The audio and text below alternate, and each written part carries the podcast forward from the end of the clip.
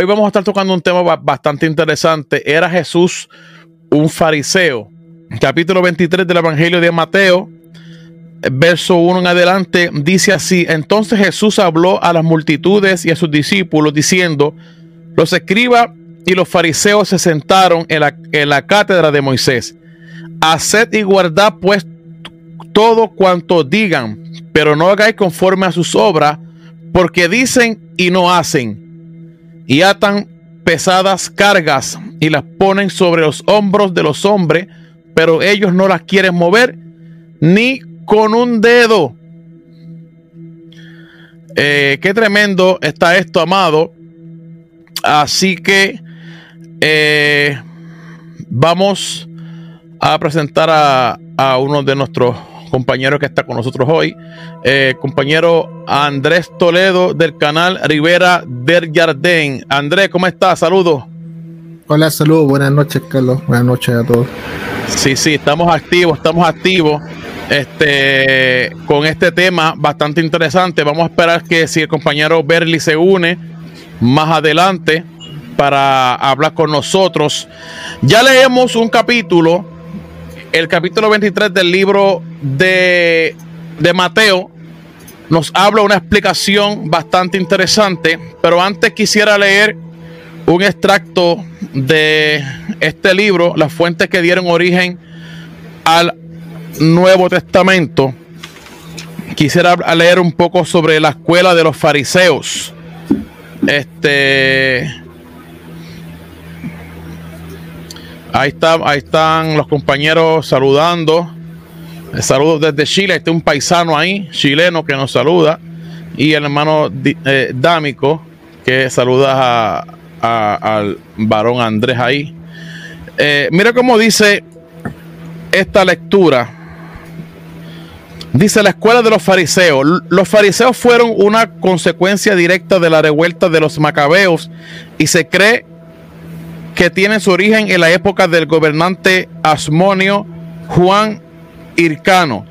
Este sector del judaísmo creció pronto en influencia y llegó a tener el favor de las masas. Abogaban por la pureza de la enseñanza religiosa y eran muy celosos en el cumplimiento de las tradiciones. Los fariseos fueron prolíficos escritores y generaron una literatura sumamente importante hasta el día de hoy. En este, en, este apartado será objeto de estudio su literatura y teología que de ella se deriva. Eh, la literatura de los fariseos en la época de Jesús. El fundamento religioso de los fariseos estaba en, eh, eh, dice, el fundamento religioso de los fariseos estaba en la Torá, que era la ley escrita. Pero a diferencia de los saduceos, ellos sí creían en la ley oral la cual fue construyéndose a través de los siglos mediante transmisión oral y escrita de generación a generación, efectuando exégesis que servía para aplicar la ley escrita a situaciones específicas del día a día de la nación. De esta manera, la ley oral iba acrecentándose hasta formar un cuerpo muy importante, por lo que surgió la necesidad de, de escribirla. Así lo hicieron, surgiendo el Talmud Así como para los judíos, tanto tradición escrita la Torá como la tradición oral, el Talmud son consideradas como una sola revelación. De ahí, de ahí que no nos extrañe que el sector del cristianismo eh, católico romano haya adoptado la misma política de dar las tradiciones puestas por escrito el mismo valor que los libros canónicos. Entonces, eh, vamos a seguir por aquí. ¿Quién está por aquí? Dice saludos Carlos, bendiciones ambos. Seguimos educándonos con Ágora y la ciencia bíblica. Están tocando un tema muy calientito. Estamos, estamos humildes. estamos humildes. Eh, eh, Peralta dice cuál es la herejía de hoy. Eh, no, hoy vamos a estar hablando sobre si Jesús era fariseo. Bueno, Andrés, eh, tengo por aquí el libro de Mario Sabán, El judaísmo de Jesús, que nos habla algo sobre el pensamiento de la época, el judaísmo de Jesús. Eh, también tengo por aquí, antes de pasarle al compañero Andrés, eh, para que nos hable un poco, tenemos por aquí el libro de Ipizán de la figura histórica de Jesús. Y uno de mis libros favoritos que he leído tajantemente, que saberme Jesús el judío. Este libro está monumental y magistral, está exquisito. Y la pregunta que nos hacemos, distinguido Andrés, sin pelos en la lengua, como acostumbramos aquí en Ágora, eh, su nuevo nombre, El Portal. Jesús era fariseo o no era fariseo, porque ese es el debate. Adelante. Sí, un debate bien caliente, por como dijeron por ahí, por la sencilla razón que el Nuevo Testamento tiene una carga negativa hacia el fariseísmo, una crítica social, ¿no es cierto?, y religiosa uh, hacia el fariseísmo. Entonces, la interpretación tradicional sobre ese tema es que Jesús estaba fuera de esa creencia o fuera del, de este tipo de movimiento, eh, por lo cual los fariseos vienen siendo como la figura malvada del Nuevo Testamento, ¿no es cierto? Que son como la, gente mala. Pero en realidad, cuando tú analizas bien los textos de, de, una manera crítica, te das cuenta que Jesús está criticando, ¿no es cierto?, lo que él mismo cree. Es decir, me explico, es decir, él cree lo mismo que los fariseos, piensa. Eso es un punto bueno. Piensa igual que un fariseo, interpreta la Torah con la misma forma que interpretan los fariseos, solo que le da un ámbito social un poco más igualitario de lo que, eh, de lo que presenta la Torah. ¿Por qué digo esto? Porque en, ese, en esa época había muchas líneas de pensamiento farisaica. Hay escuelas de estudio. La más conocida, que la mayor parte de la gente conoce, es la escuela de pensamiento de Rabbi Hillel y la escuela de pensamiento de Rabbi Shammai. Hay Sí, más señor. escuelas, pero estas son las más conocidas. Estas escuelas tienen un montón de encontrones, tienen un montón de, de, de, de luchas de cómo dirigir a, a, la, a la sociedad o cómo observar la Torah y tienen disputas entre ellos. Y tienen críticas entre ellos que están registradas en el Talmud. Entonces, pero si estas disputas o críticas tú las llevaras al Nuevo Testamento, te darías cuenta que son exactamente las mismas discusiones que Jesús está teniendo con los fariseos en ese lugar. Por lo tanto, Jesús está teniendo una discusión entre fariseos sobre de cómo entender o interpretar la Torah eh, dentro del pensamiento fariseo para conducir al pueblo. Entonces, ahí viene la disyuntiva. Entonces, Jesús era fariseo o no era fariseo. Y aquí donde los académicos se empiezan a dividir. ¿Cierto? Tenemos a alguien tan conocido como Antonio Miero que él dice que, Jesús no pudo haber sido fariseo. O sea, Antonio, Antonio, ok, ok, vamos, vamos a que, aquí nos metimos en agua eh, profunda. O, mejor dicho, en arenas movedizas, porque el pensamiento está dividido. Sí, está dividido. No, no, hay una, una unanimidad sobre eso. Exacto, ok. Antonio Piñero recalca, y yo lo he escuchado, que Jesús no era fariseo. Sí, él dice que no era fariseo, sino que era una persona independiente. ¿De dónde se toma en parte? Porque eh, cuando le preguntan a Jesús de dónde, tú, de dónde has sacado esta interpretación, ¿quién te la ha enseñado? Le están preguntando de qué casa de estudio básicamente tú aprendiste esto. Y Jesús le dice que esta, esto viene del cielo, ¿cierto? Eh, pero eso también es, un, es una interpretación rabínica sobre de cómo contestar. Ahora, ¿por qué, ¿por qué hay otras personas que dicen que Jesús pudo haber sido un fariseo? Porque la forma o las maneras de que Jesús toma la Torah para interpretarla son reglas rabínicas, que son que pertenecen a los movimientos que, que son los que se forman después de la, de la destrucción del templo, que provienen de los fariseos. Mm. Entonces, con esa vista podemos entender cómo Jesús o menos va, se va desarrollando. Yo, de mi punto de vista personal, yo creo que Jesús sí era fariseo. Eh, okay. por, la, por la forma que él tiene de desarrollarse y por la cercanía que tiene con el pueblo. Mira ese comentario de, de, de, de, Alejandro. Sí, está, está, interesante este comentario y le agradecemos al compañero por sus aportes. Dice, las sinagogas eran lideradas por fariseos. Por tanto, la, educación religiosa primaria y básica era farisea. Jesús no fue la excepción, aunque no, aunque no creo que haya sido un fariseo numerario. O sea, eh, eh, el compañero está en la línea misma de Piñero. Sí, por eso digo que esto está dividido. Yo sí pienso que, que era fariseo porque lo nombran rabí. Y, las únicas personas que eran rabí eran fariseos. Ok, pero Jesús rompe con el fariseo porque para decir que Jesús no era fariseo, Jesús tiene que romper con ese con, con el judaísmo. pero Jesús no rompe ni con el pensamiento fariseo ni con el judaísmo, eso no rompe en ningún momento. O sea, no, no lo rompe. No, por eso yo expliqué en un principio que Jesús critique eh, la forma que están llevando los fariseos, lo voy a decir en estos términos judíos, la alajá o la forma de entender la Torah, es la misma discusión que está teniendo Gilel y Shammai en el Talmud.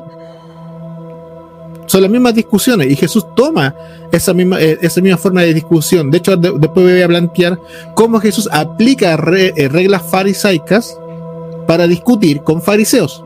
Lo mismo que hacen Gilel y Shammai, que aplican reglas rabínicas para interpretar la Torah de cómo se que tiene que conducir las cosas. Esto también lo explica bastante bien en otro canal que, que, que, se está haciendo conocido de Judía Historia de, de, Ariel.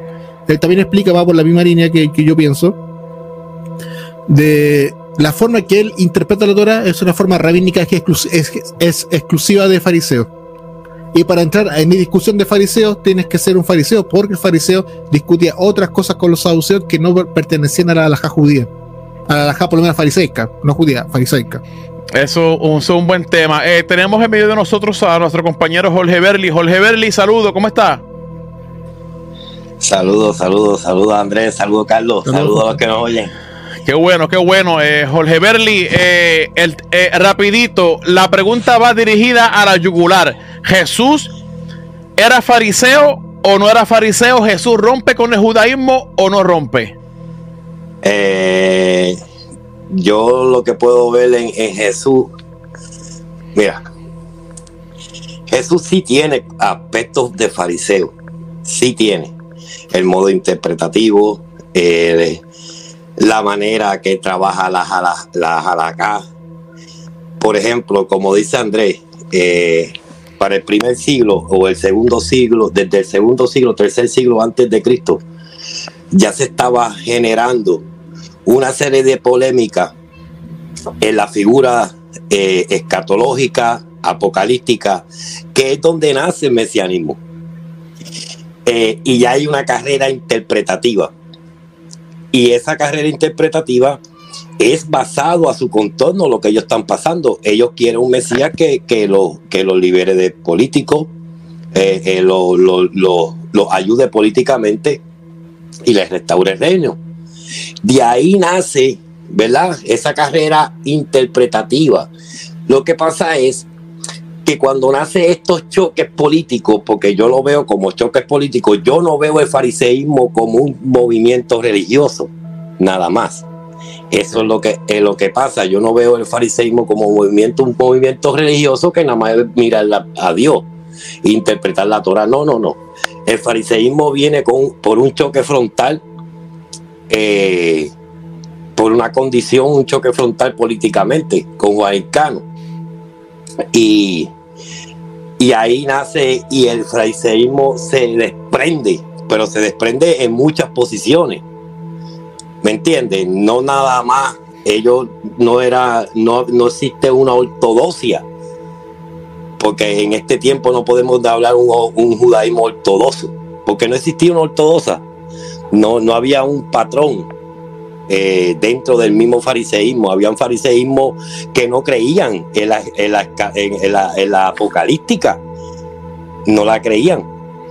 Eh, y para ver, para ver a Jesús sí yo veo un, un, judío fariseo en cuanto a la interpretación de, la ley, ¿verdad? Y, y ver los choques con los fariseos del tiempo de él ah, por temas, tanto sea por de la ley o, de su entorno cultural, era sumamente normal. ¿Por qué? Porque la, en el Talmud podemos ver las guerras de las dos casas de Chamay y, y, que se mataban. Eso por lo, eh, eh, eh, por lo menos en los evangelios nos dicen que era una discusión de palabras, pero nosotros vemos entre los fariseos allá que se mataban, se buscaban y se encontraban y se mataban entre las dos casas. ¿Me entiendes? Y ya vemos por, por la guerra interpretativa dentro del fariseísmo eran grandes. ver yo no descartaría a Jesús de, ser no, de, no ser, de no tener aspecto fariseo por el hecho de que tuvo algún encontronazo con los fariseos. No, eso no es un motivo para yo decir que Jesús no tenga aspecto fariseo por estar en contra del fariseísmo, porque era normal eh, eh, eh, encontrarse en las calles y dialogar de temas de tema y irse cada cual con su pensamiento por ahí, no tenían que haberlo, porque no existía una ortodoxia, no existía. Y Jesús por eso pues, se iba con su, su interpretación y los fariseos se iban por, el, por interpretación, porque se desarrollaba así. Lo que yo veo en Jesús, que no está en los fariseos, son otros aspectos pues por lo menos el aspecto político, el aspecto mesiánico, el aspecto apocalíptico que tiene Jesús, no se encuentra dentro de los fariseos. Ok, este, antes de pasarle al compañero Andrés, este, yo quiero leer este texto que está bien interesante. Y este texto yo siempre que lo he leído, cuando eh, quiero tocar el tema que si Jesús era fariseo o no, este texto me trae muchos pensamientos y quisiera saber su opinión. Este dice así, Mateo 23, 1 al 4. Entonces habló Jesús a la gente y a sus discípulos, diciendo, en la, en la cátedra de Moisés se sientan los escribas y los fariseos. ¿Ok? ¿Quiénes se sientan? Los escribas y los fariseos. Así que todo, esto es importante, amado. Así que todo lo que os digan que guardéis, guardadlo y hacedlo. Mas no hagáis conforme a sus obras, porque dicen y no hacen, porque atan cargas pesadas y difíciles de llevar y las ponen sobre los hombros de los hombres, pero ellos ni con un dedo quieren moverla. Aquí lo que yo quiero destacar es, eh, mis amados hermanos, es eh, es que Jesús en ningún momento ataca la enseñanza de los fariseos, al contrario, la avala, le da el, eh, permiso a sus discípulos, lo que ellos digan que lo guarden, guárdenlo, oye, pero no haga conforme a sus obras. Entonces, aquí esto es un texto bastante interesante porque aquí notamos y podemos entender que Jesús no estaba lejos de ser un fariseo. Al contrario, seguía la misma línea de pensamiento. Andrés. Sí, es lo que estaba mencionando hace unos minutos, que él hace una crítica a los fariseos sobre este tipo de alajot, ¿no sé, esta forma de conducirse al pueblo, que no era lo correcto, porque estaban enseñando algo que ellos mismos no estaban guardando o no practicando de buena forma por lo cual se estaban volviendo hipócritas. Estas mismas discusiones o esta misma crítica hacia los fariseos se encuentran en Talmud, donde también a, los fariseos se les trata eh, de hipócrita, de que les colocaban una carga, ¿no es cierto?, al pueblo, y esta carga provocó odio gratuito, ¿no es cierto?, entre los hermanos, porque nadie la estaba guardando. Y esto Jesús ya lo estaba denunciando. Entonces, e, estas discusiones ya estaban en, eh, en, en, pos en el momento. Y como dice Jorge, esto viene de antes de Jesús. Estamos hablando de la época Ashmonea, cuando el movimiento fariseo empieza a tomar fuerza políticamente, porque, como bien dijo Jorge, es un movimiento político, social y religioso. No es solamente algo, una, una sola parte. Eh, y en contraposición a los saduceos, ¿no es cierto? Y la, intentar separarse del mundo romano, empiezan a colocar todas estas eh, o redactar estas prohibiciones de ciertas cosas eh, que con el tiempo incluso a ellos se les volvió complicada guardar. Y llegó un momento que fue tan, tuvieron tanta presión sobre el pueblo que dijo, oye, estas cosas no están bien. Entonces empieza a hacer una crítica social. Al día de hoy eso lo podemos ver en, muchas cosas, en política, en religión, que empiezan a colocar cargas que ni siquiera el líder lleva, pero se la coloca a la otra persona de igual forma. Es como que redacta que está redactando una ley, pero no guarda la ley. Le busca un resquicio legal. Pero al otro, se, otro se, se la está obligando. Eh, y esto es lo que está criticando. Pero esa crítica que está haciendo es una crítica que está dentro del mismo movimiento, porque son discusiones de cómo entender la Torah. Eso es lo que está criticando. Lo que usted, lo que usted está enseñando está bien, pero la forma de aplicarlo está mal. Tiene que aplicarse de esta otra forma. Y ahí entramos en una discusión de entre fariseos. Excelente, excelente. Eh, eh, entonces, ¿tú crees, este, Andrés, que, que Jesús siempre les quiso enseñar a sus discípulos que siguieran la línea de pensamiento de los fariseos porque eh, era una línea, una línea correcta para el tiempo de la época? Lo que entrega Jesús es un pensamiento farisaico, eso es innegable, eh, porque, porque tiene mucho de la línea de Gilel. Y, por eso Pablo hace énfasis que él es de línea farisaica de la casa de Gamaliel, porque la casa de Gamaliel son discípulos de la casa de Gilel. Eh, espera, espera, espera, espera, espera. Eso, eso es un dato, eso es un dato. O sea, eh, Pablo, discípulo de Gamaliel, eso está claro. Entonces, Gamaliel viene del mismo pensamiento de Gilel. Correcto. Así que, amados, apunten ese dato. Entonces ahí te, vas dando cuenta que sigue la, la bienvenida. Y por algo también muchos fariseos eh, entraron al movimiento, al primer movimiento de, los seguidores de Jesús, post-mortem de él. ¿No es cierto? Entonces, está eh, eh, este tema, está en las discusiones, entonces no es algo ajeno. Por ejemplo, quería leer Lucas 13. Adelante, eso es, eso es Biblia, Biblia, queremos Biblia. Lucas capítulo 13, versículo 10. Que es súper conocido, cuando Jesús sana en sábado, dice, estaba un sábado, un sábado enseñando en una sinagoga y una mujer a la que un espíritu tenía enferma hace 18 años, estaba encorvada y no podía en modo alguno enderezarse. Déjame que estoy con la, otra pantalla. Y al verla Jesús la llamó y le dijo, mujer, queda libre de tu enfermedad. Y le puso las manos y al instante se enderezó y glorificaba a Dios. Pero el jefe de la sinagoga, que era un fariseo, indignado de que Jesús hubiese hecho una curación en Shabbat, lo voy a leer así, en Shabbat, decía a la gente, hace seis días que se puede trabajar. O sea, tienes seis días para hacer toda tu labor. Venid pues en, esos días y sánala. Pero no en día de Shabbat. Jesús responde, hipócritas, no desatáis el, del pesebre todos vosotros en Shabbat a vuestro buey o a vuestro asno para poder llevarlos a brevar. Y está, que es esta es hija de Abraham, a la que ató Satanás hace ya 18 años, no estaba bien desatarla de esta ligadura en el día de Shabbat. Y cuando decía estas cosas, sus adversarios quedaban confundidos, mientras que toda la gente se alegraba con las maravillas que hacía. Ok. Qué tremendo texto. Acá Jesús aplica dos reglas que van a tener un nombre ya por lo menos un siglo más adelante. Aplica dos reglas. Una que se llama Calva Homer, el Calva Homer lo voy a leer directamente de la definición. Yo sé lo que significa, pero quiero leer la definición. ¿Qué libro tienes ahí, varón, para que la audiencia vea eh, qué fuente estás utilizando? O que el Talmud. O que, amado, Andrés tiene el Talmud. ¿Y el autor quién es, varón? Iser Gizu.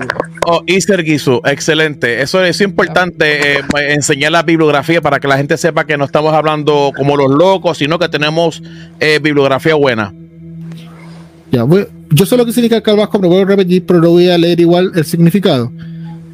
Esto es un este es el método más básico que, se tiene en el movimiento rabínico, en el judaísmo rabínico, para interpretar la Torah. Significa básicamente llevar de lo más liviano a lo más pesado, o lo más pesado a lo más liviano.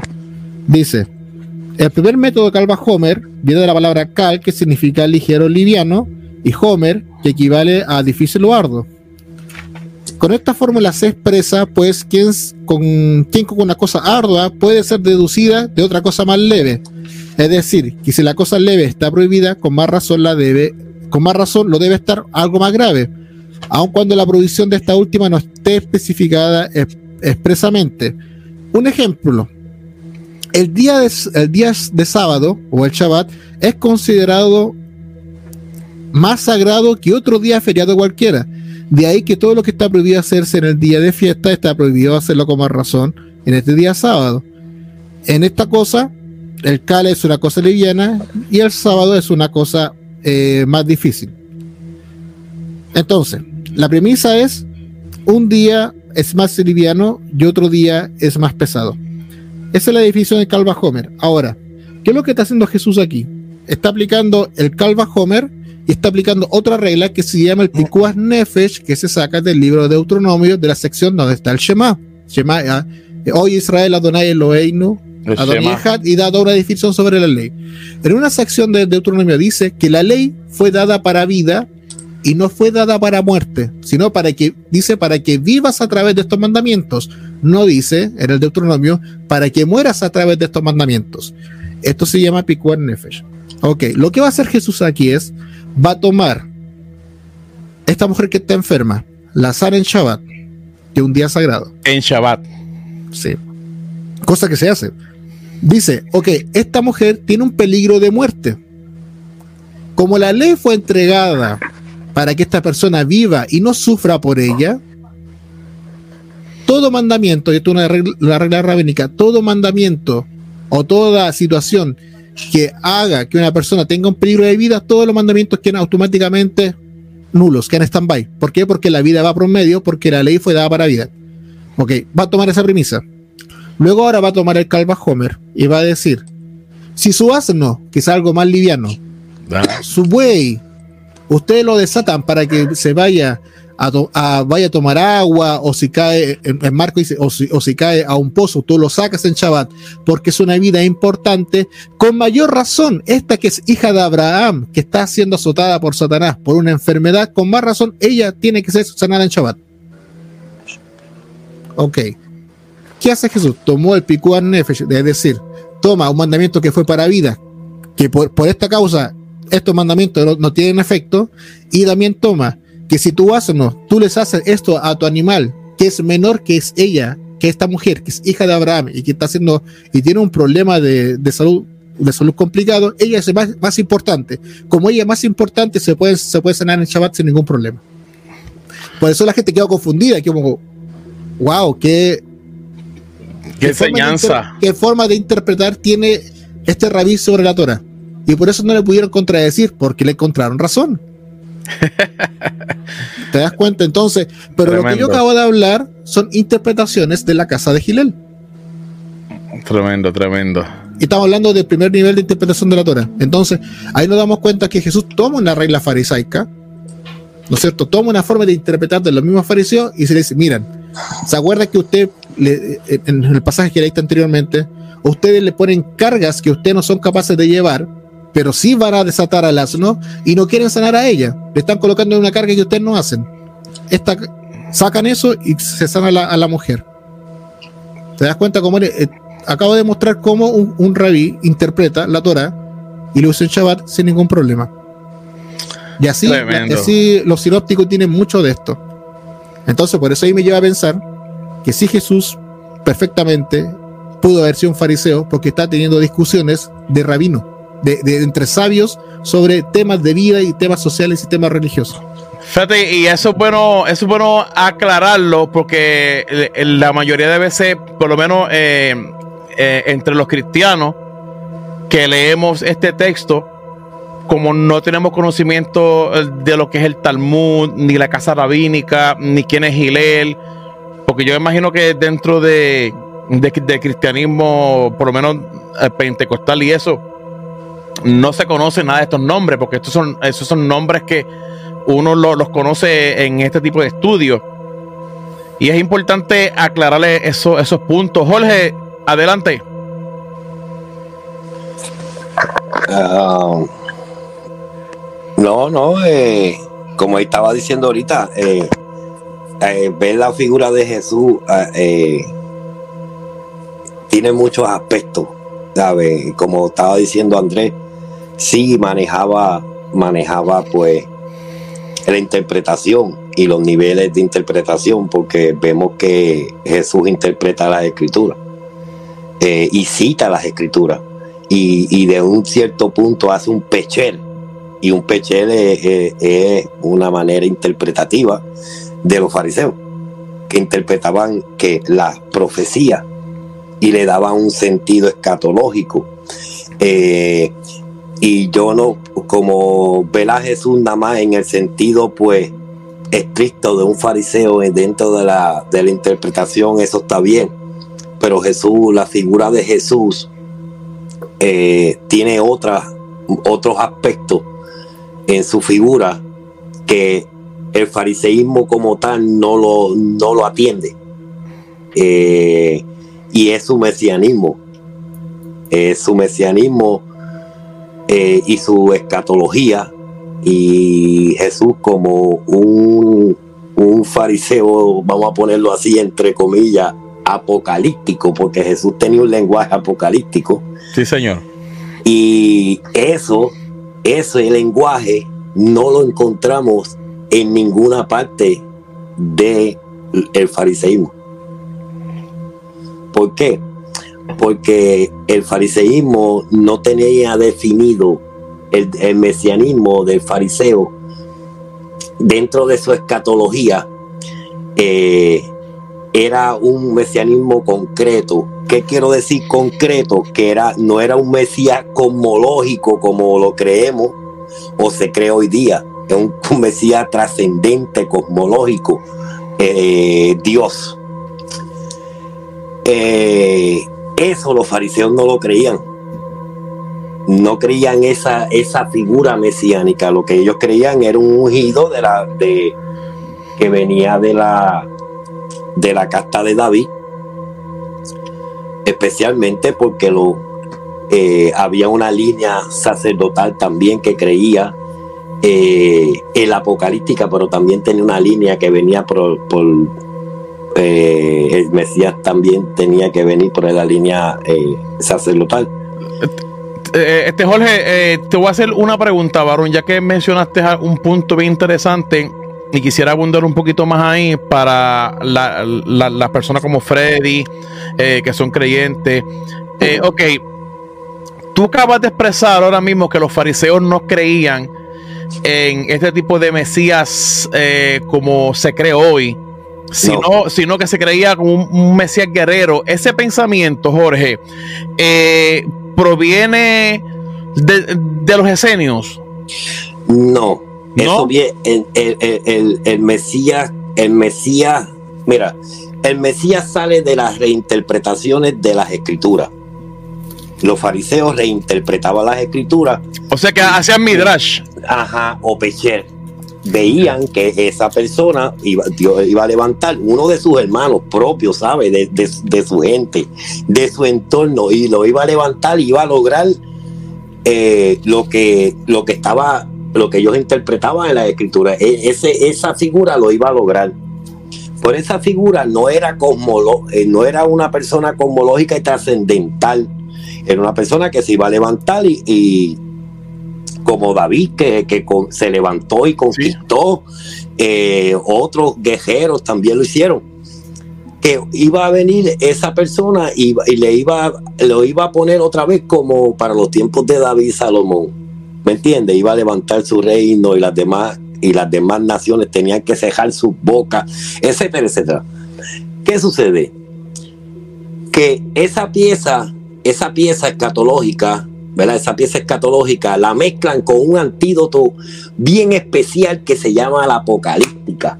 Cuando hacen el anti, cuando mezclan la escatología y la apocalíptica, nace un mesianismo cosmológico. Y ese mesianismo cosmológico lo encontramos en el Qumran. Ese es el que tú me mencionas. Ah, sí, sí, sí, sí. Ese, ese, ese, ese, ese mesianismo cosmológico que nace y nace de, ay, yo voy a decir algo fuerte, nace de un intento fallido anterior.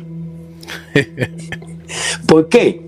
Porque el intento, el intento que ellos tuvieron que era para los días de Antíoco, que iba a, se iba a presentar el reino mesiánico que no se cumplió, ellos cayeron en una crisis, especialmente los sacerdotes apocalípticos.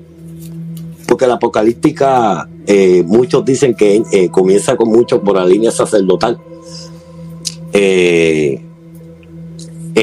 pero yo lo veo más en las interpretaciones, más adelante, en posterior para el siglo II, por allá, que ya nace después de esa, de ese, de esa mala experiencia que el reino mesiánico no llegó para los días de Antíoco, Antíoco murió, el reino mesiánico no llegó, al revés, llegaron los romanos y a meternos por la cabeza. Ellos se, fueron, ellos se fueron frustrados.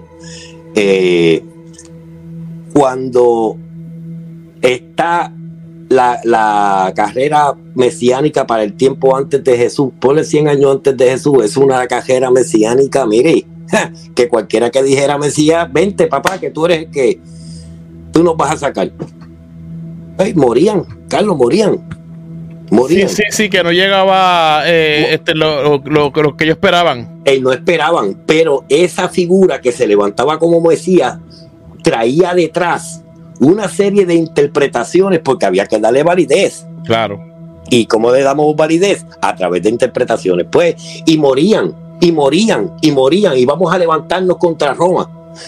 Y vamos a, vamos a levantarnos, y vamos a levantarnos. Y crean esta serie de esperanza apocalíptica con un Mesías.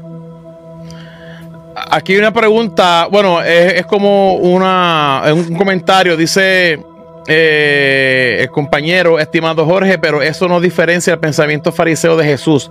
El Mesías trascendente, celestial, etcétera, proviene de Pablo. Y si Pablo fue fariseo, cosa que dudo, era un fariseo helenizado. Ahí, este, yo creo que tocó un buen punto de que, de que ese Mesías es una creación de Pablo. No, como que está dudoso, ¿verdad? No, no, no no, yo no lo pongo que Pablo está trascendente, está trascendente, haciendo Jesús trascendente. No, porque yo estoy hablando de un mesianismo antes de Pablo existir. ¿Me entiendes? Yo no estoy tocando a Pablo, yo no me estoy adelantando a la escritura, yo me estoy adelantando a lo que ellos creían.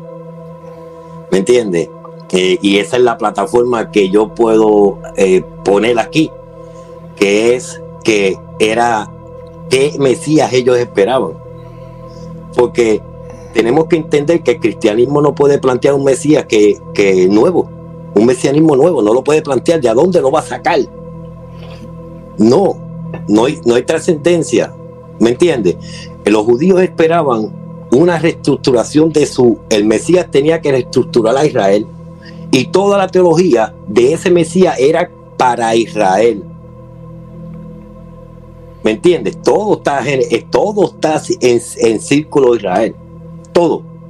Todo. El Mesías todo es para Israel. Porque tenía que reestructurar a Israel. Todo está, todo, todas las promesas, todo, las profecías, todo de ellos. Los pactos, todo de ellos. Y eh, eh, este pensamiento dice, creo que viene de la línea de los celotes que venían un Mesías guerrero para derrocar el imperio. Um, ¿qué, opinan Andrés y Jole eh, de, cuestión de los celotes? No, es que el Mesías, el Mesías tenía que, el Mesías tenía que, el Mesías haciéndose, siendo celote, guerrero, porque de Jesús ha intentado eh, traer o vincularlo con los celotes, con los esenios. Mira, Israel Knox tiene un tremendo eh, libro que se llama Jesús, el Mesías después de, antes de Jesús, y lo vincula, lo vincula con, con los esenios. Es un libro que yo lo voy a enseñar, yo lo tengo aquí abierto ahora mismo. Y tengo otro libro que también lo vincula con los celotes para que vean que hay muchos académicos buscándole parentesco a Jesús y le buscan aspectos. Y le buscan aspectos. Claro, claro, Jesús es el, el, más estudiado. Eh, y tú sabes por qué todo, todo, Carlos, y lo más curioso que, que tengo varios libros, ¿verdad? Que lo, lo tratan de vincular y tú ves que todos le buscan aspectos. ¿Por qué? Y yo, esto yo voy, a tener el atrevimiento de decirlo aquí. Dale para adelante. E, eso me hace decir a mí que la, la figura de Jesús está llenando las expectativas de todos los movimientos políticos y religiosos de su, de su tiempo. ¿Por qué? Hasta los persas ¿Por qué? ¿Por qué? Porque tiene, tiene, tiene, tiene de todo, tiene aspectos. Yo, aquí hay un libro que lo que habla de los celotes y lo vincula y da y da algunos detalles bien interesantes. Tengo otro que lo trae con los esenios y yo veo, oye, tantos académicos dándole la vuelta a Jesús como es uno de los más estudiados, pero todos le buscan aspectos de todos los movimientos religiosos. Yo vivo, oye, pues vamos a mirar el marketing de los evangelios porque toda, eh, ellos están llenando las expectativas de todos los movimientos religiosos. Él puede tener de los esenios porque tiene una apocalíptica eh, bastante parecida. Eh, tiene de los celotes por su manera eh, radical o lo que sea y puede tener de los sabuceos, puede tener, y tú no ves que buscan esa manera de, vincularlo, y yo digo, bueno, ok. Como una mezcla, como una mezcla. Ah, eso es, esto es que están llenando las expectativas, los, escritores bíblicos nos están llenando una expectativa, porque una está los persas. Mira, ¿qué hacen tres magos de Oriente? Porque magos de, magos de Oriente, eso significa... Astrónomos, astrónomos. No, eso, eso de astrónomo, eso es un lenguaje muy fino para nosotros. Se llamaban magis. Magis. Los magis. todavía no existen los astrónomos. Sí. Astrólogos. Sí, eso es muy, eso es muy lindo. o, sea, o sea, o sea que es, eh, es como un anacronismo. Sí, eso es muy lindo. Es un anacronismo. Se llamaban los magis y los magis venían de Medo y los persas. Pero tiene que ver con los caldeos. Sí, viene de los magos, de los medos y los persas. ¿Qué, ¿Qué, estaban pasando aquí? ¿Por qué esos, esos, esos magis venían detrás de la, detrás, mirando, buscando a su Soyayán? ¿A quién? A su Soyayán, que era su Mesías. Espera, espérate, espérate, espérate, espérate, Andrés, Jorge Berli. ¿Quién es Azuyayán? Era el Mesías persa que venía, venía con la misma señal que venía Jesucristo, venía con la misma señal de Jesucristo que venía, venía de una virgen. Por eso los evangelios nos traen eso, porque había en, el tiempo de Jesús, el fundamento del mesianismo está unido. Está unido porque la escatología de los judíos nace, la escatología lineal nace con los persas. Pues ya tú sabes que ya tenemos la expectativa de cómo Jesús lo construyen. Lo construyen porque nada más no, yo oh, sé, ok, Jesús era un fariseo, pero también nos falta de definir algunos aspectos de Jesús como su apocalíptica, su mesianismo, de a dónde sale que busquen a Jerusalén la de arriba a dónde es ese lenguaje? Jerusalén de arriba, ¿dónde los, yo lo, lo puedo encontrar? Pues seguro, allá en el Curran. Eh, ok, eh, este, vamos a dejar esa parte un, momentito, vamos a darle la parte a, a, Andrés. Oye, oye, oye, Jorge, has traído aquí. está bueno, está bueno. Eso me gusta, eso me gusta. Andrés, eh, ¿Qué me puede decir sobre la línea de los celotes? Sobre que venía un Mesías guerrero para derrotar a los imperios. Eh, a ver, probablemente Jesús tuvo seguidores, seguidores celote, pero por la forma en lenguaje que ocupa Jesús no era un celote. Eh, los celotes se van a formar como una resistencia romana y de hecho antes que llegara, antes que Jesús empezara con lo suyo, ya había habido, había existido una revuelta, lo cual los romanos habían crucificado como 300 judíos, todos cerotes. Entonces, eh, y, el Nuevo Testamento hace una pequeña pincelada de esa revuelta, que es, Teuda, si no me equivoco, el Galileo. Teuda acá. Entonces, eh, ya hay una pequeña muestra de esa, de esa revuelta. Eh, y referente al mecanismo del pensamiento farisaico, quería leer una parte de lo que escribió Diego Bengatel sobre el mecanismo. Adelante, varón.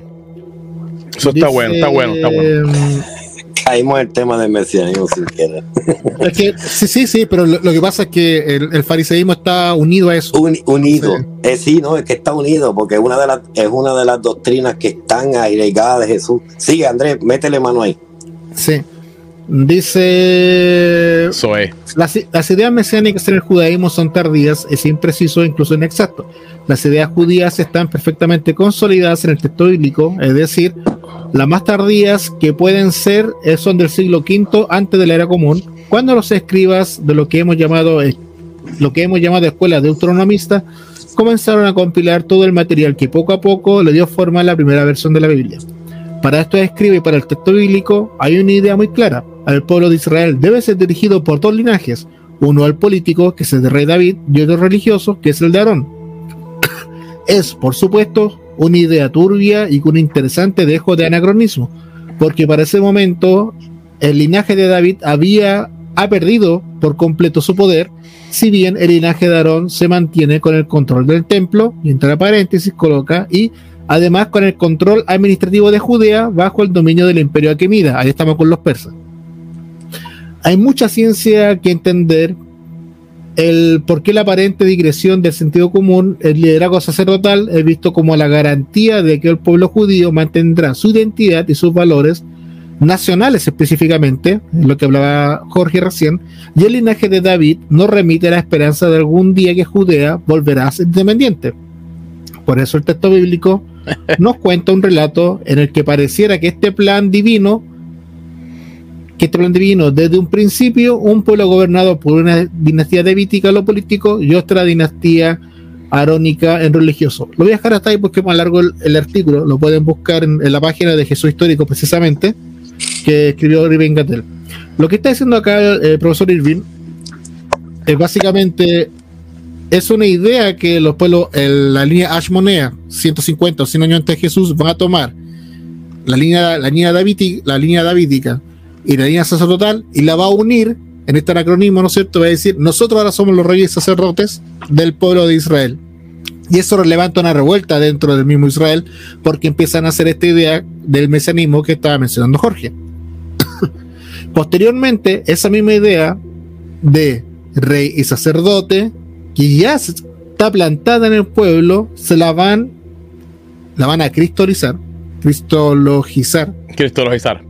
Y van a decir que Jesús es el rey y sacerdote de Israel y no, esto, y no estos asmoneos hace 150 años atrás. Entonces, pero eso también pertenece a la línea de pensamiento fariseica. Hay que, vuelvo a repetir, la línea de pensamiento farisea no es unitaria es, pluralista, tiene muchas líneas de pensamiento y que un rabino o un líder eh, fariseo o perushim en hebreo, fariseo, tuviera un pensamiento que podía disgregar un poco del pensamiento tradicional, tampoco era raro porque se hacía, por eso dentro de la escuela de Gilel Shammai hay más menos en la época de Jesús ya alrededor de 150 a 200 digresiones entre ellos mismos de cómo se tienen que entender las cosas y cada uno va colocando lo suyo. Y es por eso que Talmud registra tantas discusiones distintas y contradictorias sobre un mismo tema pero son ideas que son independientes de cada rabino. Jesús está dentro de ese mismo grupo. Entonces eh, vuelvo a repetir, por eso creo que esta idea de mesianismo o apocalíptica que está dentro del mismo fariseísmo no es ajeno, está dentro de todas de la multipluralidad de pensamiento dentro de los movimientos fariseos. Y dentro de ese pensamiento va a haber pensamiento celote, la revuelta, cosa rabia aquí que era fariseo. Tenemos pensamiento apocalíptico como lo escenio, ¿no es cierto? Que los romanos tienen que desaparecer tienen que ser exterminados, tiene que liberarse de Judea y tiene que venir alguien, sea divino o sea humano, a liberar a Israel de, este tema. Y aquí entramos con todo el tema del mesianismo, con la construcción de los sinópticos y los evangelios y posteriormente las cartas paulinas, nos damos cuenta que la construcción que se empieza a hacer sobre Jesús de que era fariseo o que, o que tiene una discusión de pensamiento fariseo y empiezan a colocarles ideas mesiánicas que ya se vienen arrastrando pero las van haciendo un anacronismo con esta figura. Entonces, eh, en análisis, en, síntesis de lo que quiero decir, que Jesús es uno más del grupo, pero con un pensamiento que puede digregar del, tradicional, así como otros grupos, y ahí tiene el pensamiento mesiánico o apocalíptico, entramos en el mismo debate. Pues por ahí, no sé si quiere Jorge ahí puede saber, sabe más que yo en esa parte, pero está todo, eh, todo encaja, si nos damos cuenta, en el mundo fariseo y no encaja ni no encajan los saduceos y encaja en parte el otro movimiento. Exacto. Eh, eh, en la parte 2 de, esta, esta, cátedra vamos a hablar un poquito sobre los saduceos. Jorge, déjame leer algo de este libro para volver al judaísmo de Jesús, porque quiero enseñarle un pequeño clip de un videíto para que lo analicemos para el beneficio de los oyentes del el portal Ágora, ya que está la gente activada. Eh, quiero leer el libro de Mario Sabán, del judaísmo de Jesús, eh, en la página 19. Dice así, Jesús, Jesús nació, vivió y murió como judío. Jesús fue judío observante, no conoció el domingo, sino el descanso sabático.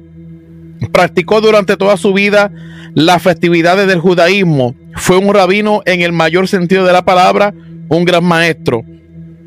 No fue un rabino consagrado institucionalmente, sino un maestro del pueblo de Israel. Tuvo ciertas características proféticas porque denunció muchas injusticias que consideraba que no eran dignas de la nación, pero no por esta razón pretendió crear una nueva religión ni abandonó jamás a los suyos, a nosotros los israelitas.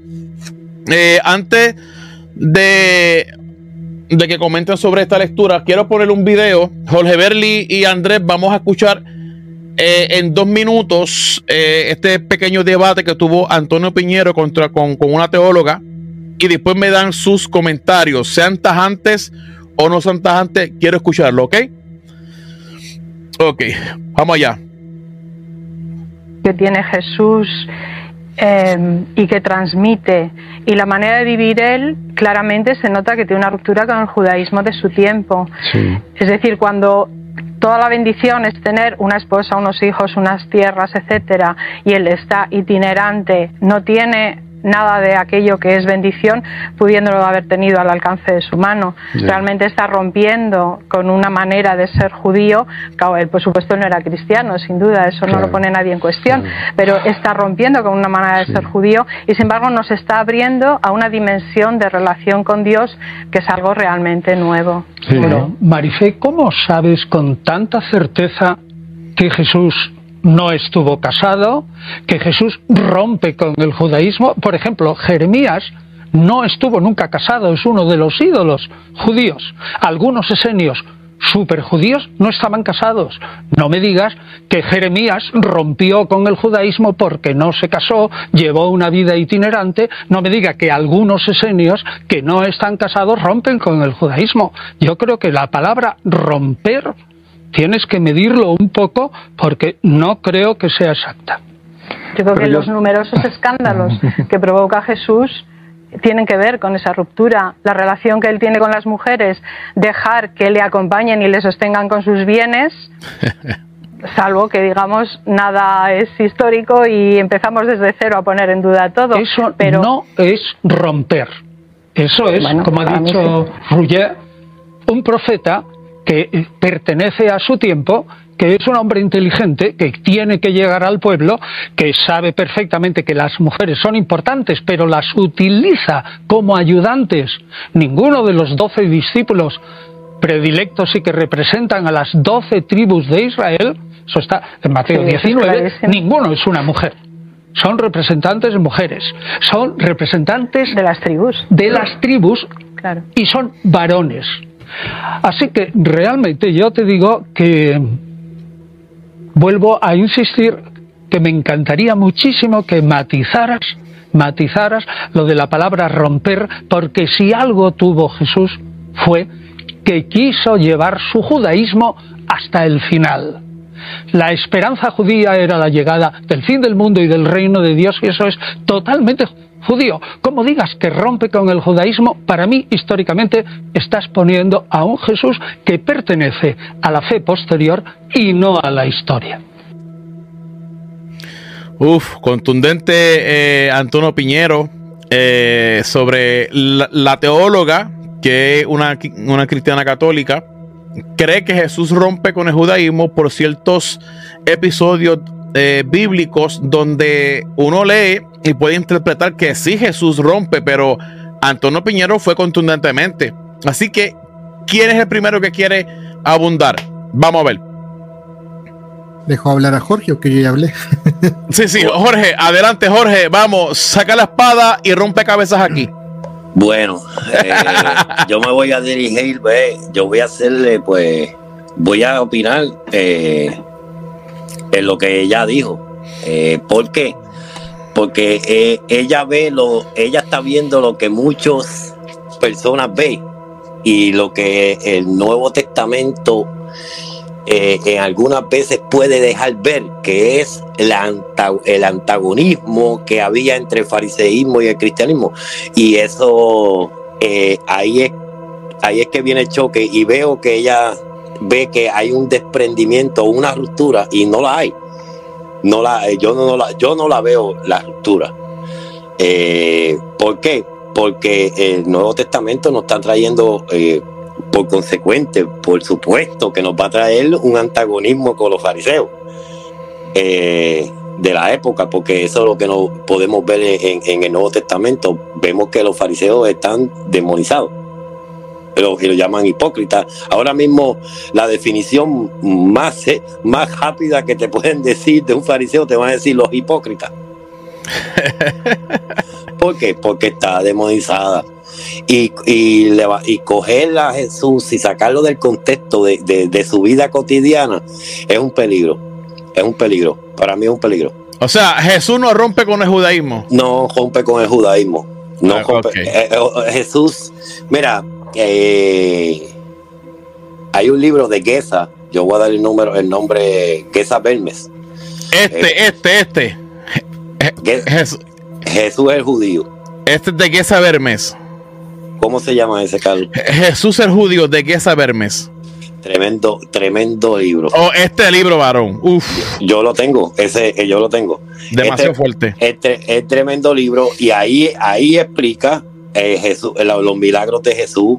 Eh, la gente se creía que, que eso de milagros de Jesús, que es ese Jesús carismático de milagros y hacía sanación. Mira, el, en el fariseísmo también existía también el, el, fariseísmo carismático, que creía en milagros, que creía, que creía en sanidades y hacían sanidades también. Hay un, mm. hay un cuento en ese libro, no sé si tú lo has leído, que hay un, que hay un rabino, el rabino que le dicen el, de los círculos, que cuando, que, eh, cuando quería que lloviera, hacía un círculo y le decía a Dios, yo no voy a comer ni a beber hasta que tú llueva, hasta que llueva. Y mira, y, dos o tres veces dice que se cumplió.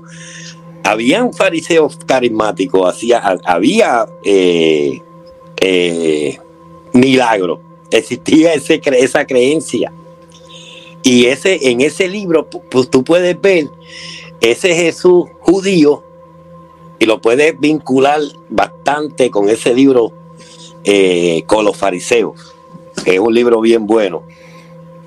Sí, está, está bueno ese libro. Eh, Andrés, eh, dame tu opinión para luego entrar a qué creía los fariseos y qué creía los saduceos para, para entrar a la segunda hora, porque este programa va a ser de dos horas. Ya, ya llevamos una hora y seis.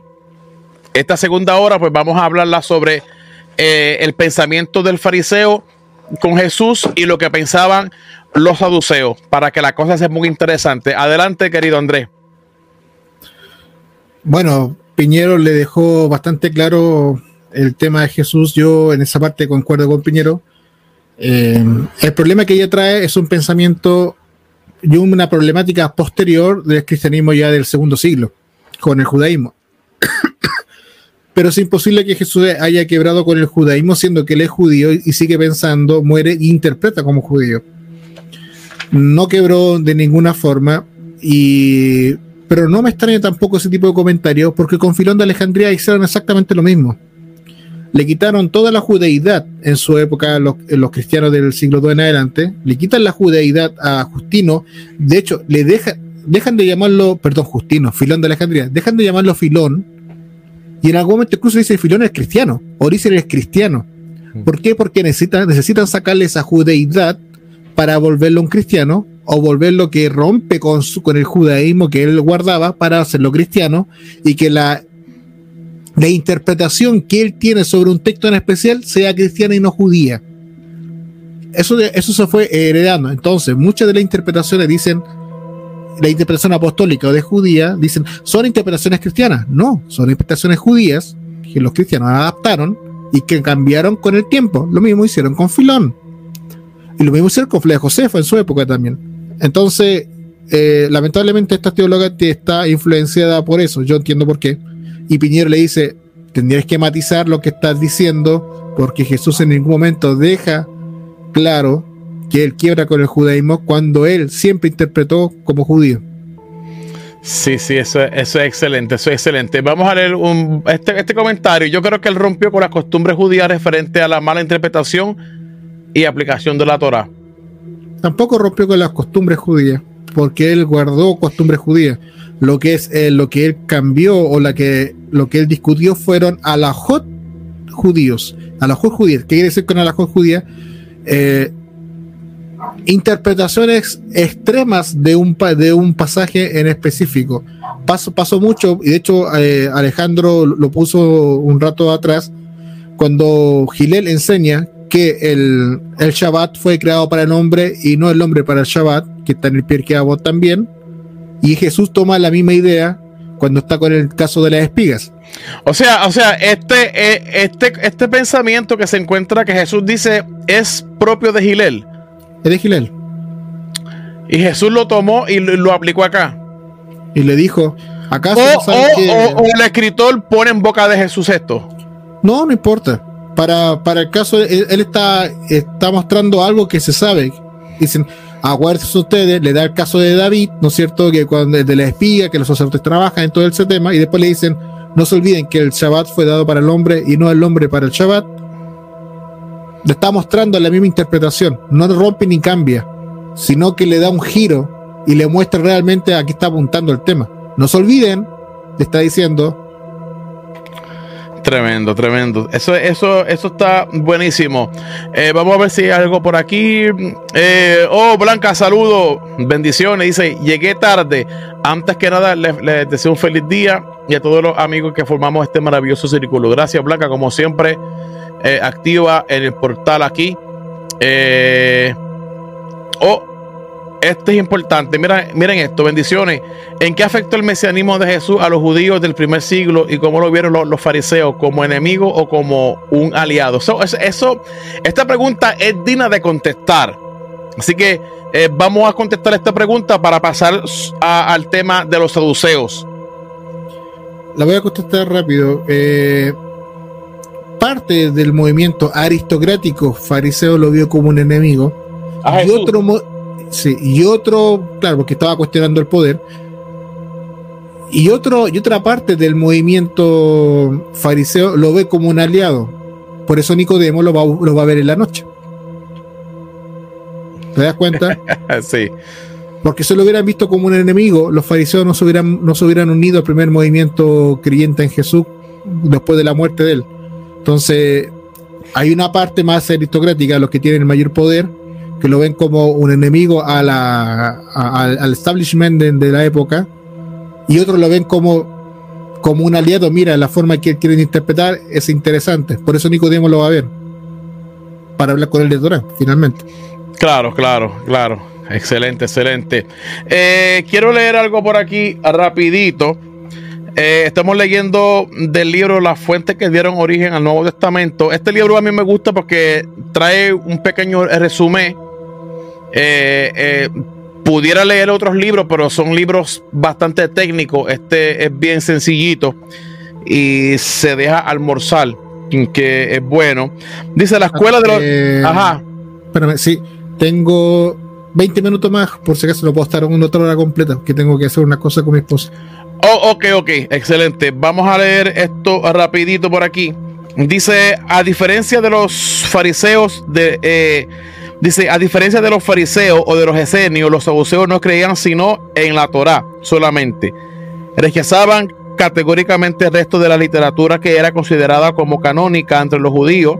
También se pusieron de una forma tenaz a la tradición oral, es decir, al Talmud todo lo anterior nos lleva a la obvia conclusión de que rechazaron también toda la literatura apócrifa y apocalíptica que se desarrolló en su época. Este hecho lo llevó a dos cosas. Primero, a no desarrollar ningún cuerpo literario como hicieron los fariseos o los esenios. Y segundo, y como consecuencia lógica, a tener una concepción teológica bien limitada. Pues, eh, puesto que al no tener una infraestructura, infraestructura literaria amplia. Su midrash se centró en la Torah y su teología es simplemente muy pobre. Eh, qué tremendo lo que tenemos aquí. Entonces,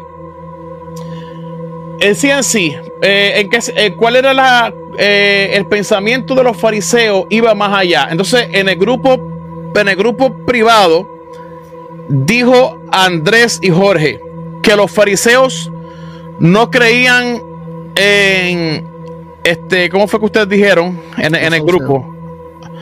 No, no, que yo, yo hice una pregunta que, era como que al revés, que, lo que los fariseos no creían, o sea, que no estaban helenizados. Los dos estaban ah. helenizados.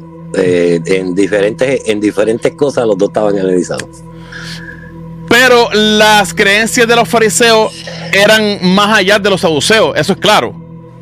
Sí, por la manera de interpretar la, escritura, porque eh, a suponer eh, ellos cogían la, profecía y la transformaban de una manera trascendental.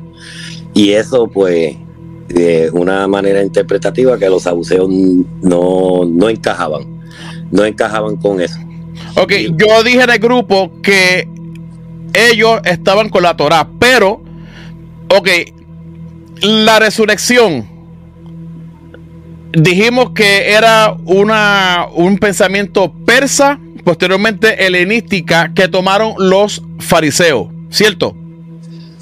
Eh, la resurrección de los muertos, la resurrección de los muertos sí es en un aspecto, tiene algunos elementos persas, porque los judíos le da su sazón yo no le puedo quitar el, sazón del, judío, ¿me entiendes? El judío le toma elementos y, hace su escatología lineal, porque la escatología del judío antes era circular.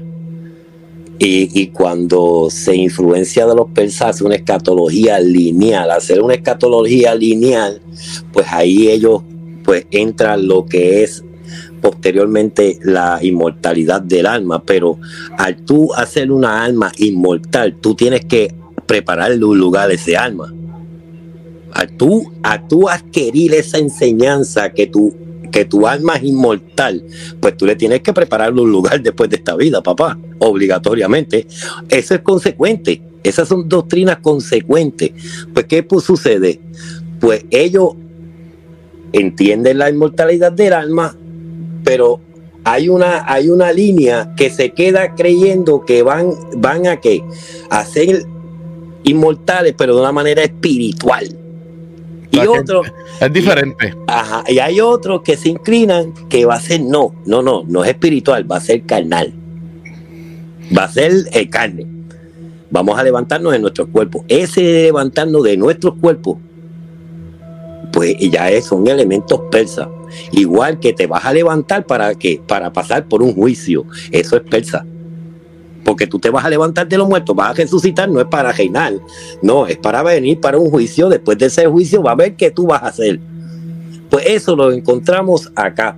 Pues de los griegos vamos a encontrarnos pues un desarrollo de la inmortalidad del alma. Eso, es, eso sí.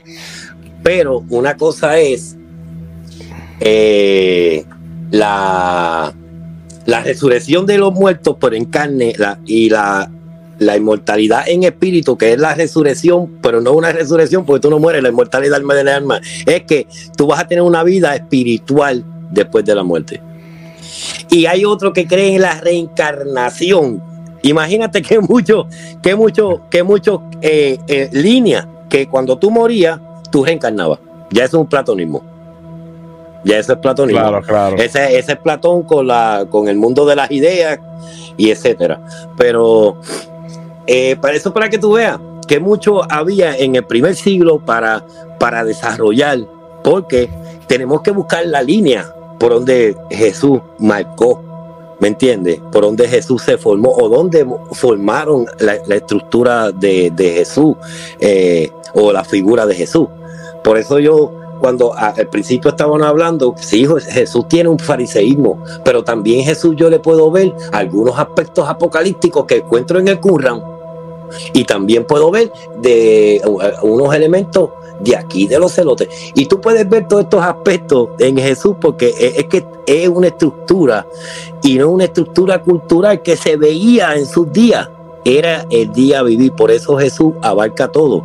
Es como decir, yo, Jorge, ay, yo Jorge, tú eres puertorriqueño, pero nunca comiste empanadilla, ni mofongo, ni comiste nada, pues eso es incierto. Eso es incierto porque no me voy a, me estoy tú me estás sacando de mi contorno cultural, de mi esencia. ¿Me entiendes? No, Jorge comió todo eso, cogió por, cogió por todo aquello, se llenó las piernas de, de, todo eso. Hizo lo mismo cultural. Me involucré con todo. En todo que de mi sociedad. ¿Me entiendes? Claro, claro. Y eso no, eh, por eso podemos ver muchos aspectos en Jesús. Pero lo que podemos ver en, que me voy a quedar con esto para hacer otro programa que ya Andrés se va a ir, que vamos a, ver si tocamos un poquito más el mesianismo, pero sacando eh, yéndonos un poquito atrás de Jesús. Sí, eh, no vamos a tocar la figura de Jesús, vamos a hacer eh, el, el mesianismo antes de Jesús, en el periodo de Jesús y post Jesús. Y ese es un programa que lo vamos a hacer aquí entre los tres, que podemos hacerlo entre los tres que eh, es tocar ese mesianismo eh, en todas las áreas. Sí, sí, eso está bueno, eso está bueno. Eh, Andrés, sé que tienes que ir, tienes un tiempo limitado, pero quiero que me contestes este, esta pregunta, varón. Y si quieres añadir algo más de lo que está leyendo en ese libro, bienvenido sea. Ok. ¿Qué o sea, ¿qué pensamiento farisaico Jesús creía conforme al farisaísmo? O sea, ¿qué, qué doctrinas de la época? Eso estaba acoplado. la más, la más notoria es el tema de la resurrección de los muertos. La resurrección de los muertos. Esa es la, la más notoria. La otra es la declaración, obviamente, de la unicidad de Dios, de lo que ellos entienden en esa época, como unicidad de Dios. Eh, y tiene también un tema de cómo tenía cómo tenía que desenvolverse o actuar el templo. También porque también le hacen la crítica de cómo se está actuando en el templo, que es la misma crítica que le hacen los fariseos a los saduceos de cómo están manejando el templo. Entonces ahí te das cuenta del, de lo que, lo que tiene mucho, no lo mucho, sino lo que tiene mejor marcado Jesús referente a, a esa creencia porque en el Talmud relata estas discusiones de estos fariseos que tienen con los saduceos sobre el templo y sobre algunos temas como la resurrección de los muertos, la forma de la tradición oral es válida o no, cuáles son los libros que son, cuáles son los libros que se consideran sagrados para la época y cuáles no, dependiendo de la o cómo llevar un juicio civil, ahí tienen diferencias y Jesús también tiene esa misma diferencia con los saduceos. Y, ahí notamos en los evangelios claramente cuando le preguntan a Jesús, bueno, si él, si una mujer tiene un esposo y este muere, se vuelve a casar, y este muere, se vuelve a casar, y tuvo siete esposos finalmente en la resurrección de los muertos, ¿con quién se va a quedar? Que lo están haciendo en torno de burla los saduceos. Y eso le dice inteligentemente con ninguno, porque en el mundo venidero, después de la resurrección, no hay casamiento, no hay hombre-mujer, etcétera, etcétera. Y, este y ahí entramos en un lenguaje que mencionó Jorge, que pertenece a la mística, al esoterismo y a la, la apocalíptica judía. Excelente. Ahí, ahí, entramos en un tema mesiánico que, lo, lo que del mesianismo, que lo quiero dejar por encima, pero no, lo voy a tocar, cuando el libro no nos trae que los hombres pueden convertirse en ángeles. Oepa. sí, pero eso va a ser, eso va a ser para el próximo programa. vamos a hacer una saga, vamos a hacer una saga de. ahí, la dejé, ahí, la dejé, pero eso pertenece al, al, mesianismo. Sí, vamos a hacer una saga del mesianismo, uno de los temas que me apasiona, me gusta. No, a mí, a varón, esos temas a mí me encantan. Sí, un tema bien bueno, bien bueno. Voy a ver si voy a dar voy a enseñarle la bibliografía, pero lo voy, a prender la cámara porque los voy a enseñar rapidito los libros. Adelante, amado, adelante. Sí, que ya también ya estamos ya terminando este para para dejar al pueblo en, suspenso. Sí. ya llevamos una hora, una hora veintidós, así que yo creo que eh, vamos a ir aterrizando para terminar y cada cual descanse, que mañana es otro día. Adelante, Jorge Berli. Sí, espérate, dame, dame un minutito que voy a. Ok, este, a lo que te preparas ahí, Este... disculpa, eh, Carlos. Déjame leer que ahí preguntaron: ¿los saduceos basan en su fe en el templo? Adelante, eh, eh, sí, excelente, excelente, Andrés. Quiero leer una parte que dice el Talmud sobre esas discusiones que tienen los fariseos con saduceos. Dame, lo tenía recién apuntado aquí. Aquí está. Esto está en el tratado, para que después lo puedan buscar si quieren. Tratado de Kiddushin, página 66a hay, una, hay dos discusiones de fariseo con saduceo. Wow. Dice: El rey Janeo, a su regreso de una guerra en que había conquistado 60 ciudades, ofreció un banquete al que invitó a todos los sabios. Durante la comida, Eleazar Ben Piura denunció ante el rey, de los, ante el rey que los fariseos le querían un mal. Un viejo fariseo presente llamado Jedú, eh, Yehudá Ben contestó: Rey Janeo, bástate para ti el trono y deja el sacerdocio para los sacerdotes auténticos, mm. pues tu madre ha sido cautiva en los días de Antíoco. Empero aquella sospecha resultó, resultó inexacta. El rey naturalmente montó en cólera y exigió a Yehuda Benjadida que fuese castigado. Los fariseos decidieron que solo les correspondía azotes a cualquiera que difamaba a su prójimo.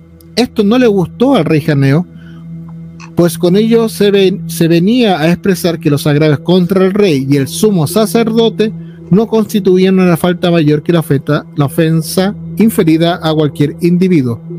Por esto se convirtió en saduceo y persiguió a los fariseos. Esto está en el Tratado de Kidushin, hoja 66. Luego, segundo relato. Un esclavo del rey Janeo mató a un hombre. Shimon ben Shetach mandó llamar al rey para que compareciese ante el Sanedrín, advirtiendo al mismo tiempo que los integrantes del tribunal no debían favorecer al soberano. Esto acudió y tomó asiento. El rey Janeo exclamó a Shimon ben Shetach, levántate y escucha lo que los testigos tengan que decir contra ti. Janeo, ofendido, contestó, si los demás jueces también me ordenan, perdón, también me lo ordenan, así lo haré. Y se volvió hacia la derecha y ellos guardaron silencio, y se dio vuelta hacia la izquierda y cayeron ellos también. Entonces Rabbi Shimon Ben Shetak maldijo a los jueces por esta cobardía. De estos dos relatos se deduce que los fariseos se mantenían firmes en la regla ante todo, tanto para los que encumbrado con lo más humilde, que debían ser todos iguales ante la ley. Este espíritu democrático de los fariseos fue lo que los hizo tan populares dentro del pueblo, a pesar de que éste debía sufrir mucho a causa de las prohibiciones que ellos se impusieron, lo que estaba criticando Jesús. Los fariseos luchaban por el principio de igualdad ante la ley, aunque se tratara de un príncipe o de un gran sacerdote.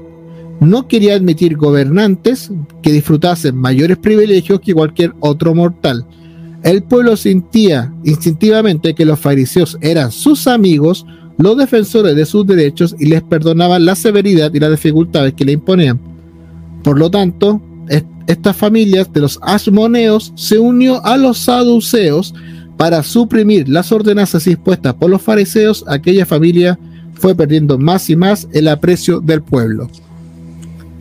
Ahí nos damos cuenta que los, los amoneos, cuando ya empezaron a tener problemas con los fariseos, porque los fariseos le estaban diciendo que las leyes son para todos iguales, no porque ustedes sean sumos sacerdotes, es distinto, se unen a los saduceos porque los saduceos le estaban diciendo esa interpretación de los fariseos no equivale, no valen, no eh, eh, somos distintos nosotros porque somos sacerdotes.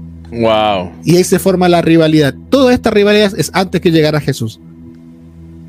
Eso quería mencionar. Esto está, estos dos relatos están en el Talmud para que vean que estas discusiones eran fuertes entre estas dos eh, sectas políticas, sociales y religiosas. Y también, antes de, pasarle a Jorge, este, también podemos ver que los evangelios recogen que en varias ocasiones se unen los fariseos y los saduceos con un solo pensamiento y era de destruir a Jesús. Jorge, adelante. Sí, voy a, presentar la, pues, la bibliografía, ¿verdad? Que estaban hablando de los fariseos y de los saduceos. Y voy a hablar un poquito nada más de los saduceos para eh, para que la gente entienda y vayan teniendo, darle una primicia de los sauceos. Mira, los sauceos eh, en sí, sí es una, entre, entre comillas, sacerdotales, eh, pero ellos vienen de una ruptura, es una ruptura de, de, de, de, de reinos armoneos, como estaba diciendo Andrés. Y es bueno que vean eh, hasta dónde llega y por qué los sabuceos no aceptan ninguna clase de interpretación que los mueva o le atente con su posición política y social dentro de Israel. Nada, porque si venía un Mesías, ellos se acababa el poder, se le acababa el poder, ellos decían no. A mí no me vengas a interpretar lectura, yo me quedo con la Torah porque allí no allí yo no veo mucho. Allí, allí, allí yo no veo mucho, porque si viene el Mesías y vienen las interpretaciones que ustedes me están dando, me está tentando contra mi poder, mi poder político, ahí.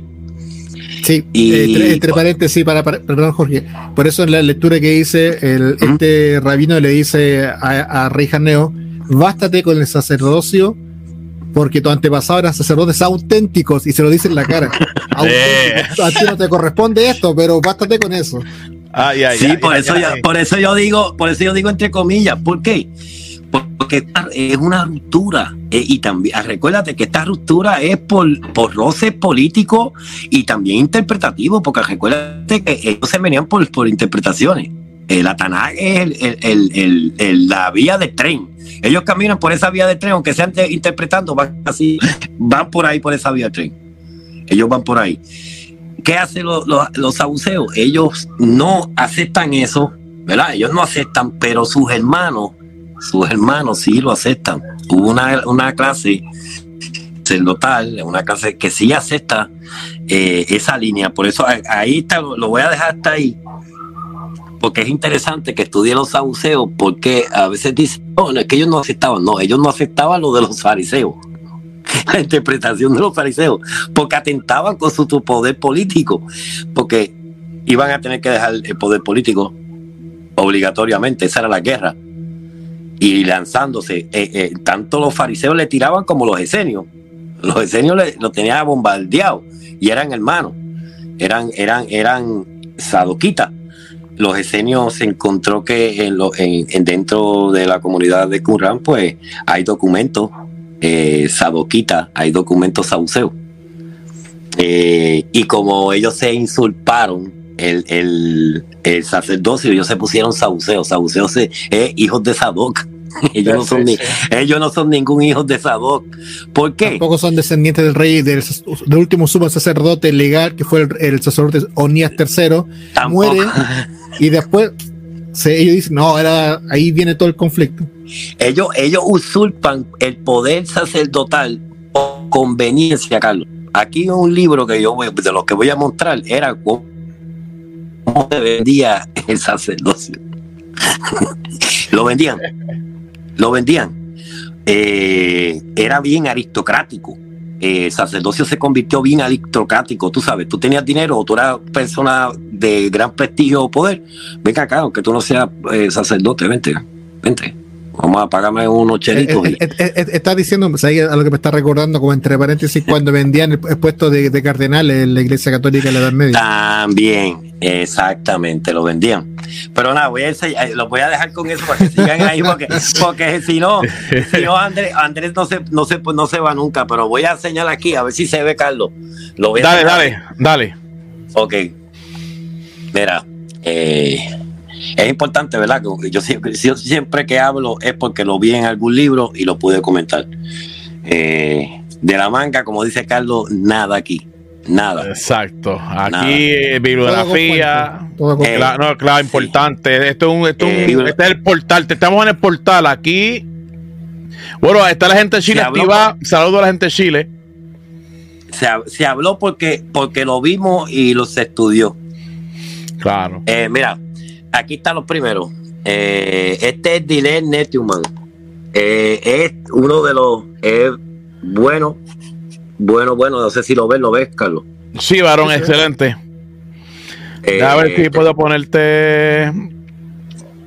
Ok, da, da- da- a ver si puedo ponerte bien chévere para que lo vea. Dame sacar la back. es de la editorial Drill. Brill es una de las mejores de las editoriales que eh, hay mucha gente que verbo divino, pero la de Jorge es Brill. Eh, este es otro, Inquest de Historical Pharisee, eso es lo que estaban hablando hoy, el tema eh, de Jacob. Tenemos este de James Valdencamp, también uno de los autores que me gusta mucho, que está hablando de los fariseos. Aquí estamos hablando de los armoneos, que estamos hablando al final, ¿verdad? Que están hablando de- del final de los armoneos y, y el, el- y el sacerdocio.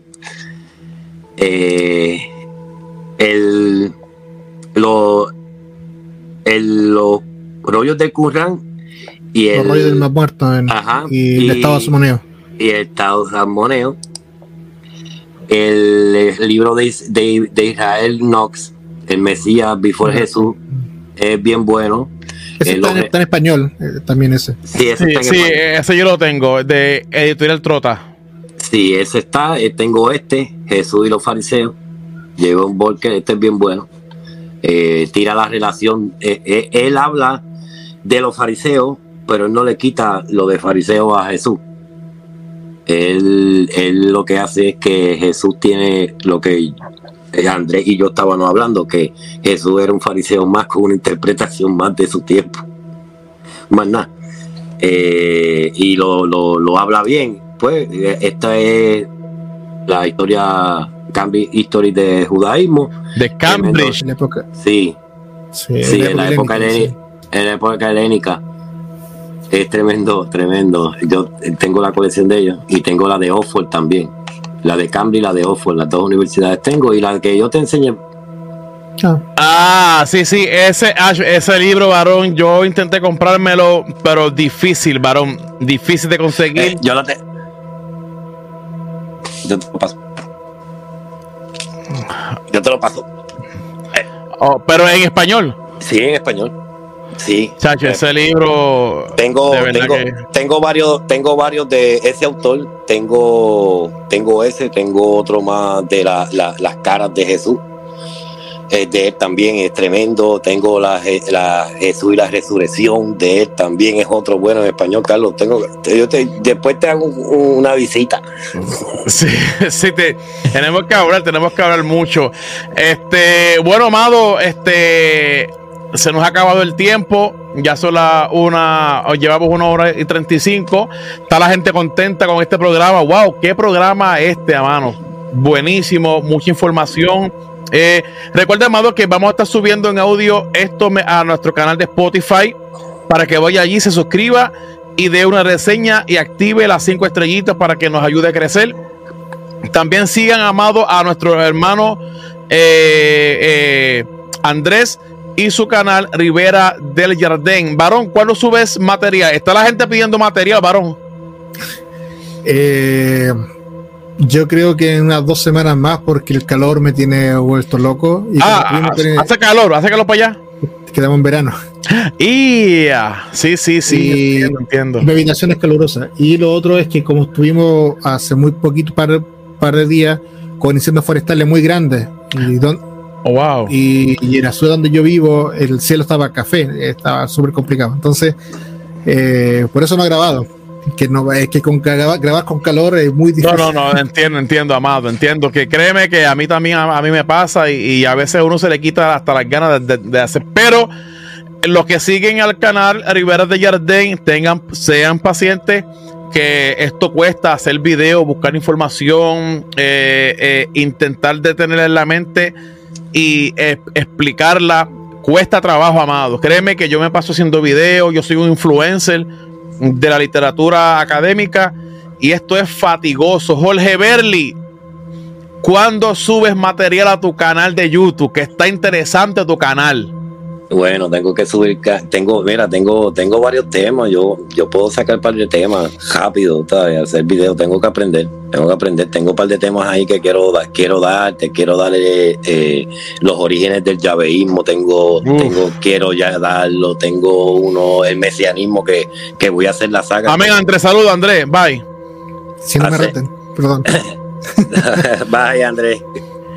Tengo, quiero hacer la saga con, con con ustedes, los muchachos de Ágora, quiero hacer la saga del mesianismo, vamos a hacer la quiero hacer lo como te dije el, origen del llaveísmo es, sumamente es sumamente interesante. Y los diferentes llaveísmos eh, tengo también un estudio que llevo por ahí de una cesta que se llamaba los nazaritas que era eh, que muchos se creen que los nazaritas empezaron con Pablo allí. Este este es el, el el líder de los, de los nazareos o de los nazareos.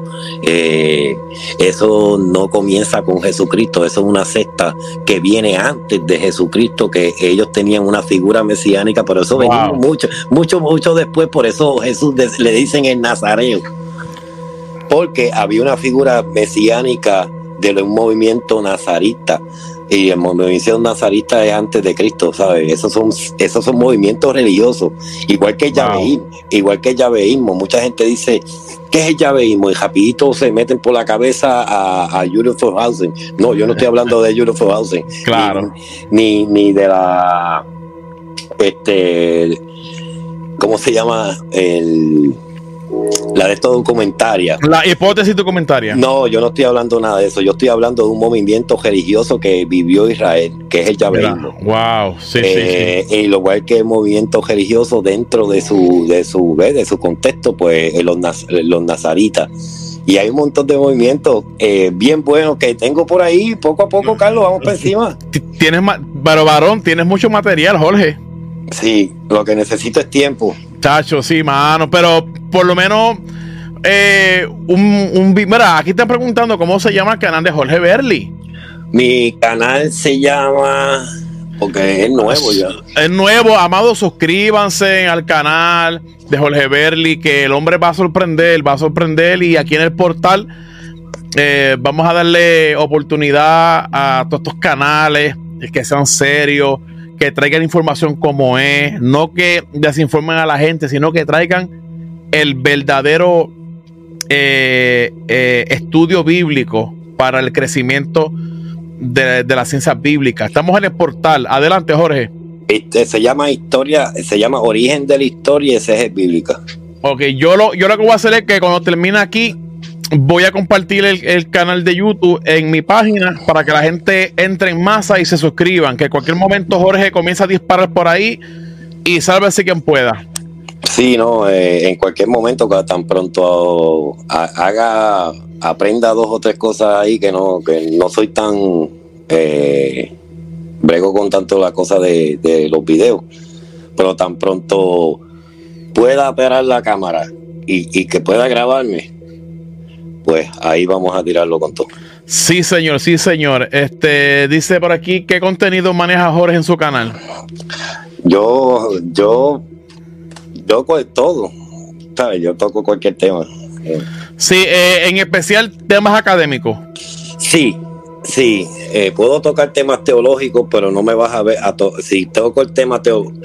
Mira, cuando yo toco temas críticos, académicos, utilizo mucho el modo histórico crítico para hacer mis observaciones, mis opiniones. Eh, y todo el tiempo estoy operando así, eh, de una manera que puedo sonar un poquito agnóstico de la manera que me puedo expresar. Pero cuando hablo teología, me encanta teología, me encanta, me encanta la teología, pues podemos, yo hablo teología sin tocarte nada de crítica textual. Te cojo la Biblia y te la sistematizo sin decirte ese versículo no eh, eh, eh, es, una variante o es un ejercitado o, o, ese no es Jesús, histórico. No, yo me voy por ir para abajo y hago teología normalmente. Claro. Y, no, y sistematizo las escrituras, no, no toco nada de las ciencias bíblicas. Y esa es una faceta que también la voy a hacer parcial en el grupo. Por eso le puse historia, eh, historia de la origen de la historia bíblica y exégesis, porque es que voy a, voy a tocar teología, voy a tocar el tema eh, de la sol y todos estos temas eh, teológicos, también los voy a tocar. Sí, señor. Eh, Iván Rosado, vamos a, estar poniendo el, canal de Jorge Berli en nuestra página Centro de Ágora, Centro de Estudios Bíblicos, que nos puede seguir si no nos sigue. Y ahí vamos a ver cómo el canal poco a poco va a crecer. Bueno, Jorge, gracias por aceptar esta invitación. Esto comenzó desde grupo privado y se hizo una realidad porque de verdad que mucha información que a veces está en la nube, que queremos bajarla y expresarla al público. Pero nada, hermano, este, vamos a coordinar para comenzar la saga del mesianismo y ahí lo vamos a dar con todo. Y yo sé que va a ser un tema bien exquisito, porque a la gente y a mí somos fanáticos de este tipo de temas. Las últimas palabras, Jorge Berli, y nos vamos. Nada, eh, con la saga, mira, lápiz, papel, va a haber bibliografía bastante, uh. bastante bibliografía, bastantes opiniones de académicos. Y, nada, nos vamos a, vamos a sumergirnos en ese temita. Y nada, cada cual va a llevar a sus conclusiones allá en su silencio con, en su casa. Eh, no vamos a hablar de Jesús, yo no voy a tocar la, línea de Jesús por un bastante tiempo. Después, ya hoy tocamos bastante de Jesús, pero bueno, yo voy a tocar antes de Jesús. Eh, eso es importante. Así que, mi estimado Jorge, gracias por todo. Gracias a ti, gracias, gracias a todos. Shalom, shalom. Bueno, amado, este, gracias a todos por estar en sintonía aquí en el portal Ágora Centro de Ciencias Bíblicas. Ese es el nuevo nombre que le tenemos a nuestro canal El Portal. Gracias a todos los que estuvieron eh, pendientes a lo que estamos trayendo. Estamos en Spotify, perdón, estamos en Spotify llamado para las personas que no conocen esta plataforma. Les invito de todo corazón a que nos siga en Spotify. Estamos subiendo solamente audios para que usted se los disfrute. Eh, este, esta cátedra de hoy estará en Spotify mañana, si Dios lo permite, para que usted se lo, se lo disfrute mientras se ejercita, mientras camina, mientras eh, eh, viaja. A veces esos viajes largos de una hora o dos usted activo con Spotify, eh, Carlos López Serrano, el podcast de la ciencia bíblica y fe, ¿por qué no decirlo? También, amado, eh, les invito a entrar a nuestro grupo Ágora de Ciencias Bíblicas. Es un grupo, un grupo privado, 100% técnico. Eh, ahí tenemos muchas personas que, que nos siguen.